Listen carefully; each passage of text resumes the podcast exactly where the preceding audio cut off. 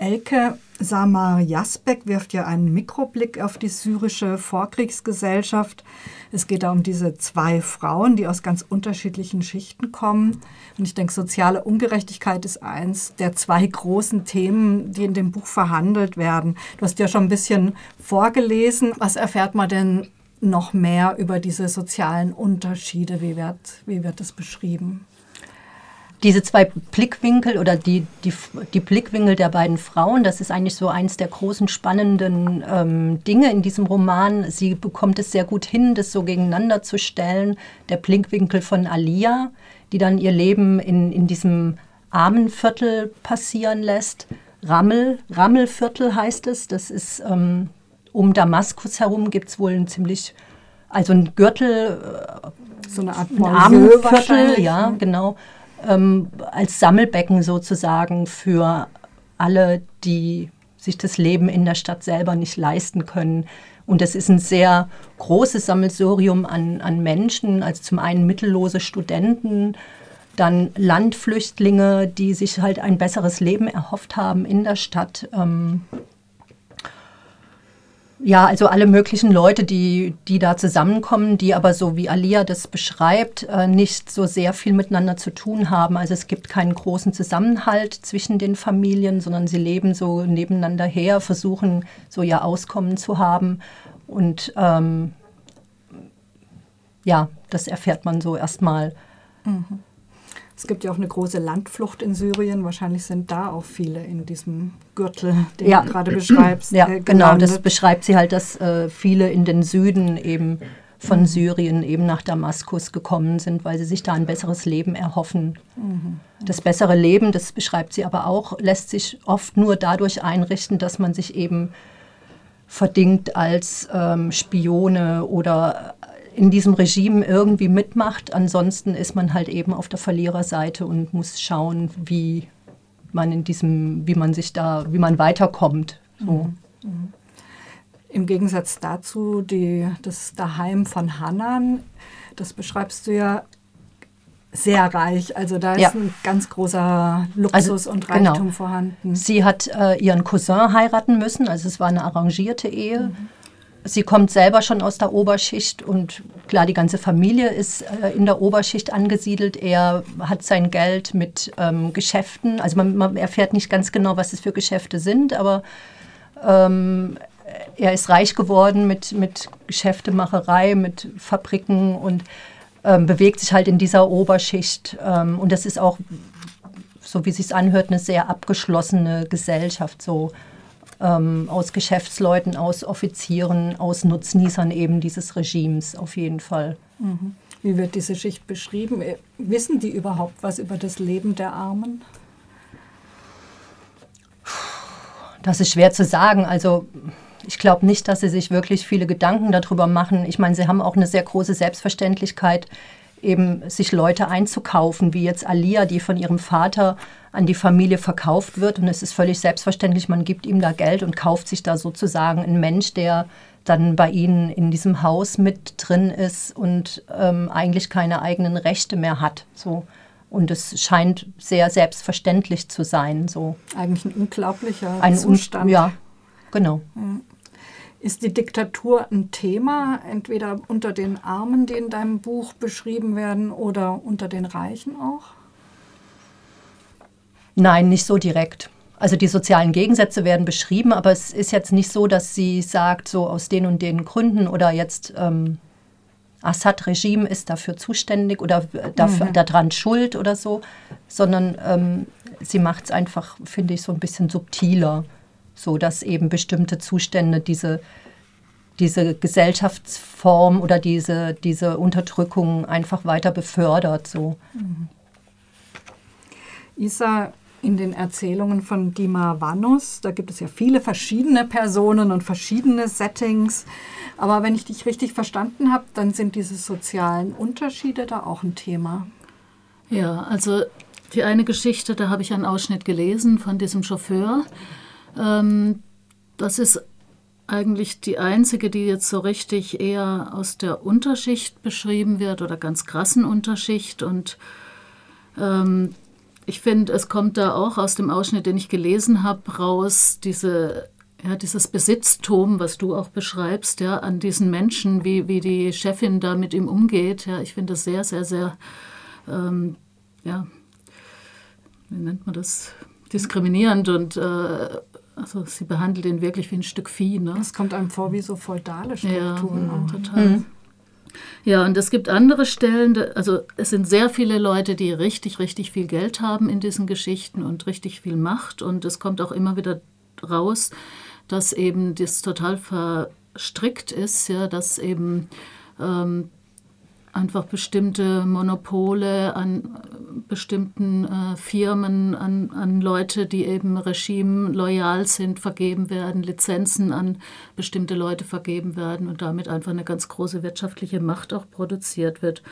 Und es sind dann so kleine Bemerkungen, also bei dem Jafar zum Beispiel, dessen Sohn, da steht dann mal so kurz drin äh, von den Ausbildungskosten seines Sohns hätten problemlos Millionen ernährt werden können. Also wo dann so eine Relation auch deutlich wird. Also dieser Sohn taugt zu nichts, der bringt überhaupt nichts gebacken, der hängt nur in irgendwelchen Cafés rum, aber er hat irgendwie Millionen, äh, was weiß ich was, gekriegt, um eine, um eine Ausbildung Und zu wer haben. Ist Jafar nochmal? Jafar ist ähm, der, der ähm, wo die Geschichte eigentlich da beginnt, wo er gerade abgesägt ist. Also der politisch sehr machtvoll war, auch sehr gefürchtet, aber auch eben eine Wirtschaft, mhm. wirtschaftlich, ökonomisch sehr gut dasteht. Und ähm, genau, und dessen einer Sohn, äh, der da steht es eben kurz mhm. drin. Ne? Also, so. also das wird schon deutlich, oder dass die, die reich sind, die müssen sich dann aber auch mit diesem System arrangieren mindestens oder ja, sogar aktiv Fall, sind. Ne? Mhm. Ja. Genau.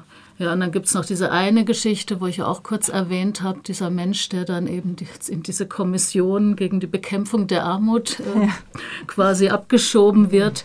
Ähm, das ist so eine Stelle, die wird viel zitiert, auch in Rezensionen, weil dem wird dann bei seiner Anfangsrede in den Mund gelegt, ähm, so ein Satz, ähm, dass eben fast alle Veränderungen, alle wichtigen Revolutionen, die zu einer Veränderung in der Welt geführt haben, von den Armen ausgeht. Ne? Also das wird so quasi dem in den Mund gelegt, wo auch einfach deutlich wird. Und das finde ich auch erstaunlich, ja, dass sie solche Sachen da untergebracht hat, so eine Vorausahnung auch, dass das irgendwann brodeln wird und irgendwann vielleicht auch da eine Chance drin ist, dass die Leute einfach ja, aufstehen gegen das, was, was da an Ungerechtigkeit und so krasser Ungerechtigkeit auch einfach in dieser Gesellschaft da ist. Ist das Buch denn in Syrien erschienen? Das ist erstaunlicherweise in Syrien erschienen, ja. Aha. Also. Mhm. Ähm, was mich besonders beeindruckt hat an deiner Besprechung, das war dieses Klima der Stagnation und der Angst. Und vor was haben die Leute denn Angst? Dadurch, dass es viele sind, die eben auch eine, eine gute Position haben, ist es schon auch diese Position zu verlieren. Also einfach in, in Ungunst äh, zum Regime zu fallen. Und da das so vermixt ist, auch mit der ökonomischen Situation, eben dann auch ökonomische Nachteile zu haben. Aber jetzt auch diese, also schon auch diese Repression, wenn du den Mund aufmachst. Ne? Das ist ja bei dieser einen Geschichte von dieser Redakteurin, die jetzt sicher höchstens Mittelschicht ist, mhm. ähm, wird es ja sehr deutlich, dieser, dieser Druck, bloß nichts Falsches zu sagen, bloß am besten gar nichts zu sagen, weil dann verortet man sich auch nicht. Ähm, ja. Mhm in der syrischen Gesellschaft oder unter dieser Diktatur, die, da gibt es ja, glaube ich, mehrere Geheimdienste und ein ganz ausgeprägtes Spitzelwesen, was man sich, glaube ich, ähnlich wie in der DDR vorstellen kann. Also, dass wirklich ganz viele Menschen davon betroffen sind oder mitmachen. Kriegt man da direkt was mit in, in den Erzählungen? Ja, wie gesagt, diese eine Geschichte in dieser Redaktion, ne, da mhm. ist schon klar, dass da ein großes Klima von Angst herrscht und die, dieses, immer diese Bedrohung, es könnte jemand natürlich auch als Spitzel da fungieren. Und dann gibt es diese Geschichte von diesem Taxifahrer, die ist ganz seltsam. Also dieser Taxifahrer ähm, fährt dann einen Kunden durch die Gegend und legt, also fragt dann immer irgendwelche Dinge, zum Beispiel, das habe ich gestern im Fernsehen gesehen und äh, legt, wie finden Sie das? Mhm. Und legt ihm aber eigentlich immer eine regimefeindliche Antwort bereit, die mhm. der quasi bestätigen mhm. soll. Also das ist ganz seltsam, diese Geschichte. Und es wird auch nicht wirklich äh, klar gemacht, ob er jetzt Spitzel ist oder nicht. Mhm. Ähm, mhm. es gibt eine andere Stelle, wo in so einem Nebensatz das auftaucht, dass die sehr oft Spitzel sind, die Taxifahrer. Also von daher. Dafür geht es ihm sozial aber ganz schön schlecht. Ja, aber gut. Gut, das ist nicht der Chauffeur, sondern das ist nochmal ein anderer, so, der ihn als Taxifahrer ah, ja. so, fährt. Ah, ja, aber stimmt. der, mhm. Äh, also da steht auch in der Geschichte, dass er im Grunde, sobald die Leute ähm, wirtschaftlich schlecht dastehen, er im Grunde auch Hunger leidet, äh, weil sie dann sich eben kein Taxi mehr leisten können. Also der ist, denke ich, auch von seiner ökonomischen Situation einer der also der irgendwo in der Unterschicht rumdümpelt, mhm. der hat halt ein mhm. eigenes Taxi, das ist schon ein großer Unterschied zu diesem anderen, mhm. aber mhm. ähm, Rosemarie in Ali Hassans Intrige, da muss ja der Schriftsteller Fatih Shin äh, zur Geheimpolizei, also einer dieser Geheimstrukturen da im, im Assad-Regime. Was erlebt er denn dort? Also äh, er soll ja seinen, seinen Ausweis abholen, die ihm abgen der ihm abgenommen wurde äh, auf dieser großen Kundgebung und ähm, dort muss er natürlich warten. Also der äh, sitzt da in diesem Gang und er ist neugierig, steht auch ab und zu mal auf und schaut, was da, äh, was es da sonst noch so gibt und mit ihm warten andere. Und äh, dann hört man aus den Zimmern dann Schreie, Stöhnen und äh, ab und zu geht, kommt dann ein, ein Mensch rausgetragen, wird dann rausgetragen von irgendwie so zwei Schlägern oder drei Schlägertypen und in den Keller gebracht. Also er, er lebt schon, das wird, die Menschen werden geschlagen, gefoltert und so weiter. Ähm, die, Menschen, die davor sitzen, vor diesen verschlossenen Türen, die sind wahnsinnig verängstigt. Manche kommen raus und es passiert, es ist nichts passiert.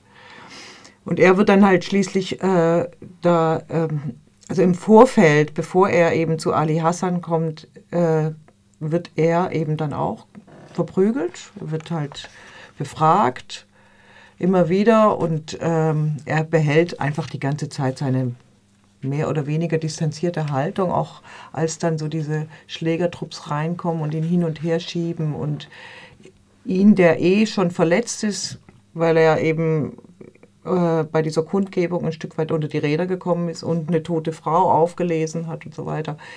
Ähm, der wird dann halt rumgeschubst und äh, auch geschlagen und dann schließlich in den Keller, in den Kerker gesperrt. Und ähm, dann geht dann nach einer halben Stunde oder so geht die Tür auf und dann kommt er eben zu diesem Ali Hassan. Also er soll da weich geklopft werden. Mhm, mhm. es ist schon so, dass es, äh, also es wird schon deutlich, dass das, ähm, dass da Menschen einfach auch gefoltert werden. Mhm. Aber diesem Schriftsteller Fatih Jin, also der Figur mhm. in, in Ali ja. Hassans Intrige, dir macht das mehr oder weniger alles nichts aus, verstehe ich dich da richtig? Ja, das ist, äh, und das ist was, was ein bisschen seltsam einem vorkommt, weil er er behält so seine distanzierte, sehr ironische, überlegene Haltung die ganze Zeit über bei. Also, also ich habe mir so überlegt, wieso berührt mich das nicht? Und äh, warum schreibt der Schriftsteller das so? Genau, warum macht er das so? Das, also ich habe es in meiner äh, Besprechung habe ich es auch so ein bisschen äh, versucht zu erklären. Ich denke mir, er geht diese, dies, dieses distanzierte Verhalten, also die Distanz, die dadurch geschaffen wird, dass er so diese, dieses, ich stehe über allem, ich mhm. bin ein Intellektueller und äh, ich weiß mehr als ihr, dass er sich dadurch dieses System einfach auch ein Stück weit vom Leib hält. Mhm. Also, dass es so seine, seine Methode ist, sich das Ganze, was ja auch wirklich schrecklich ist, also diese Kundgebung, das ist wirklich ganz furchtbar, wird es äh, beschrieben, dass er sich das so vom, also dass er sich dadurch nicht verletzen lässt. So. Mhm. Meine, daran kann man, finde ich, auch was verstehen, ja. Oder ja. da denke ich, Nihat Siris wollte vielleicht da auch sowas sagen, wie ja. wir, ihr könnt uns schlagen, aber wir sind keine Opfer. Genau. Und ich meine, das Buch ist ja wirklich, das ist ja unterm Ladentisch verkauft worden, hat mhm. reißenden mhm. Absatz äh, gehabt. Und also ich denke mir, das, weil er auch sehr, er lacht ja über diesen Führer. Mhm. Und dieser Führer der äh, ist gegenüber des Lachen äh, äh, äh, ist er völlig wehrlos. Ne?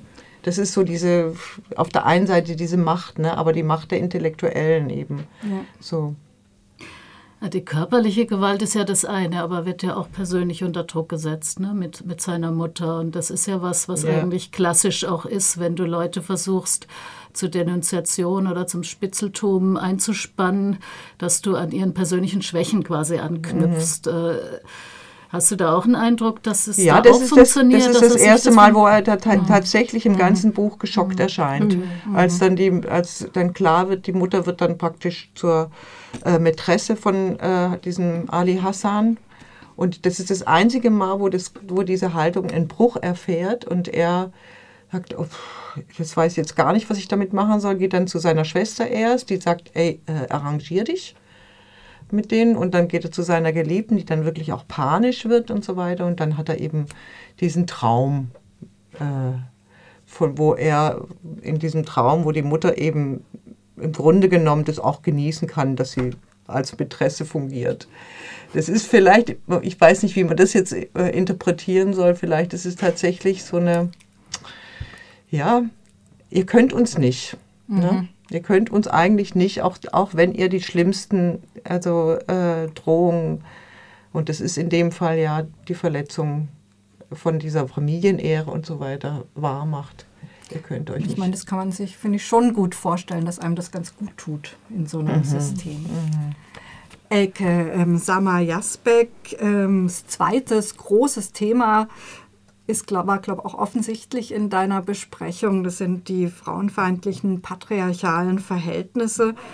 Und da hatte ich den Eindruck, die Fremde im Spiegel ist ja ein ganz schön krasser, verstörender Roman, was das angeht. Was mhm. verstört am meisten? Sehr schwer zu sagen. Also ähm, ich finde, was, was ganz Tolles an dem Roman ist, wie sie rausarbeitet, dass zwischen, mit den ganzen Gegensätzen, die diese Gesellschaftsschichten so hat, dass die Frauen eigentlich schon trotzdem die sind, die noch also die Gemeinsamkeit haben eben, dass sie doch noch mal die größeren Verliererinnen sind in mhm. diesem ganzen System so, weil sie sind einfach wirklich dieser patriarchalen Unterdrückung so dermaßen unterworfen auf verschiedenen Ebenen so. Ne? Also Alia, das finde ich an der Figur ganz toll, ähm, Alia eben in, in, ähm, in ihrem Armutsverhältnis mit dieser Gewalt, die der Vater ausübt, aber und eben das finde ich toll an der Figur von ihr. Sie lässt sich da ähm, oder sie versucht sich nicht unterkriegen zu lassen. Also sie hat frühzeitig ein Messer in der Tasche und ähm, geht immer wieder auf Jungs los oder so, die, die ihr nachstellen. Also das ist in dem Viertel auch eine ganz große Gefahr für die Mädels. Ähm, dass sie da einfach ständiger Vergewaltigung ähm, oder beläst sexueller Belästigung unterworfen sind. So. Und sie versucht sich da zumindest nicht unterkriegen zu lassen, aber das ist wirklich Alltag bei ihr. Sie muss eigentlich ständig damit rechnen, sobald sie den Fuß vor die Tür setzt, beziehungsweise also in ihrem eigenen Heim ja mit dem Vater. Ähm, der zwar, also das kommt in dem Roman zumindest nicht raus, keine sexuelle Gewalt ausübt, ihr gegenüber, also der Mutter gegenüber oder seiner Ehefrau gegenüber schon, aber zumindest den Kindern nicht gegenüber, aber andere Gewalt, dann eben körperliche Gewalt. Und ähm, die Hannan eben auf eine andere Art dieser patriarchalen ähm, Machtstruktur ausgesetzt ist, eben indem sie so da, sie wird so hineingeboren, sie, sie ähm, hat eigentlich überhaupt keine wirkliche Möglichkeit, sich dem zu entziehen.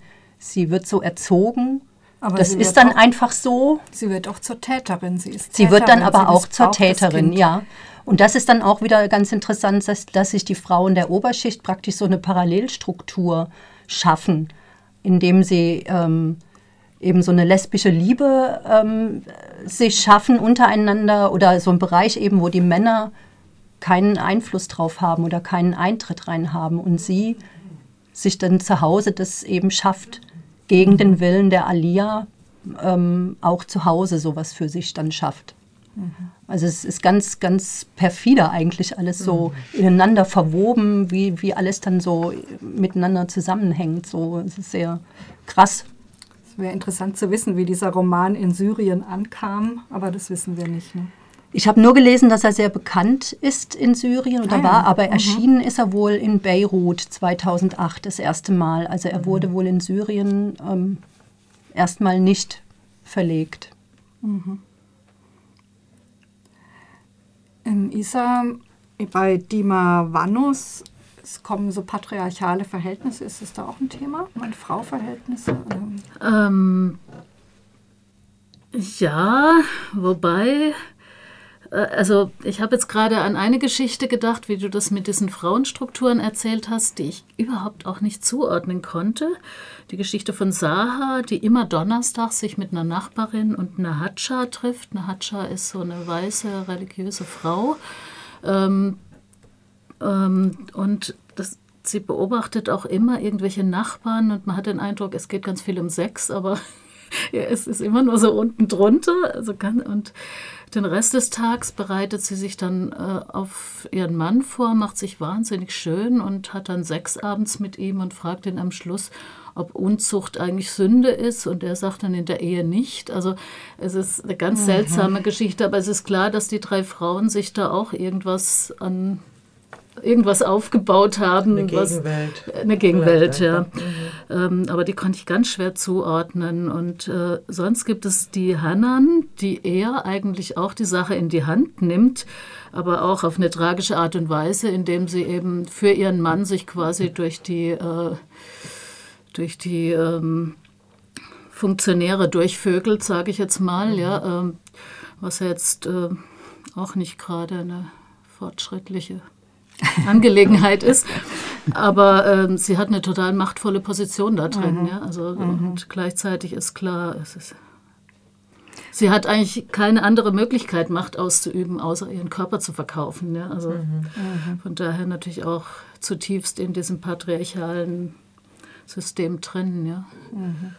Du hast ja auch gesagt, der Roman ist immer von, so, nee, ist ja kein Roman, der Erzählband ist immer von so einer leisen Ironie auch begleitet. Vielleicht ist es ja auch ihre Art eben jetzt in der Geschichte von, von vorher, ähm, Sachen nur anzudeuten und Ja, oder zum Teil denke ich, ähm, also die Übersetzerin schreibt auch im Nachwort, dass sie Dinge auch anders übersetzen musste, als im Original war, weil wohl die Metaphern sehr ungewöhnlich sind von der Dima Vanus und so weiter. Und ich denke, es ist eine sehr erfahrene Übersetzerin. Äh, von daher, vielleicht erschließen sich auch bestimmte Bilder einfach nicht. Und also hatte ich schon den Eindruck bei manchen Geschichten, dass es nicht einfach ist, sie von hier aus zu verstehen. Also, das ist natürlich auch möglich. Ja. Rosemarie, der, dieser Führerkult bei Ali Hassans äh, Intrige, das ist ja eigentlich das große Thema des Buchs, hast du am Anfang gesagt. Und der wird auch sehr sarkastisch äh, beschrieben. Kannst du da nochmal... Also ich habe mich beim, beim Lesen immer an diesen Film von Charlie Chaplin erinnert, der große Diktator, weil es ist wirklich, schien wirklich wie abgekupfert, weil dieser Führer, der wird auch als ungeheuer eitel mit seinen ganzen eitlen Auswüchsen beschrieben, wo, du, wo man denkt, ey, es ist, also es kann ja wohl nicht sein, es ist wirklich so lächerlich gemacht. Und ähm, er beruft sich da auch an einer Stelle auf äh, die Hannah Arendt, die äh, sagt, es gibt, also ohne Führer gibt es keine Massen und ohne Massen keine Führer. Also dass das eine, dass sich das andere bedingt. Ne? Und der Einzelne erscheint da gar nicht, beziehungsweise der Einzelne erscheint in dem, in seinem, auf dem Irrweg äh, durch diese Kundgebung, erscheint schon nämlich als wenn sie in dem Moment, wo, wo der Einzelne dann Opfer wird, indem er totgetrampelt wird, indem er sich versucht zu verstecken und also die, der Oberschüler, da erscheint der Einzelne, aber die Masse selber ist so eine ja völlig amorphe Masse, die eigentlich nur zum Jubeln verdammt ist und der Führer äh, zieht da sein, sein Schauspiel ab, mit dass er halt vor dem Fenster dann seine Silhouette erscheint und immer hin und her geht und die äh, Masse jubelt und brüllt und es gibt dann auch immer Videoaufnahmen und die guckt sich dann der Führer in seiner Freizeit an. Die Videoaufnahmen von den Kundgebungen bis zu, den, zu der nächsten Kundgebung und so weiter. Also es ist wirklich, ja, Und habe ich das richtig verstanden? Die werden da wirklich zwangshin beordert ja quasi. genau. Da werden extra Busse auch von, aus, vom Land, also die Bauern werden dann die, äh, in, in die Stadt gekarrt für die große Kundgebung.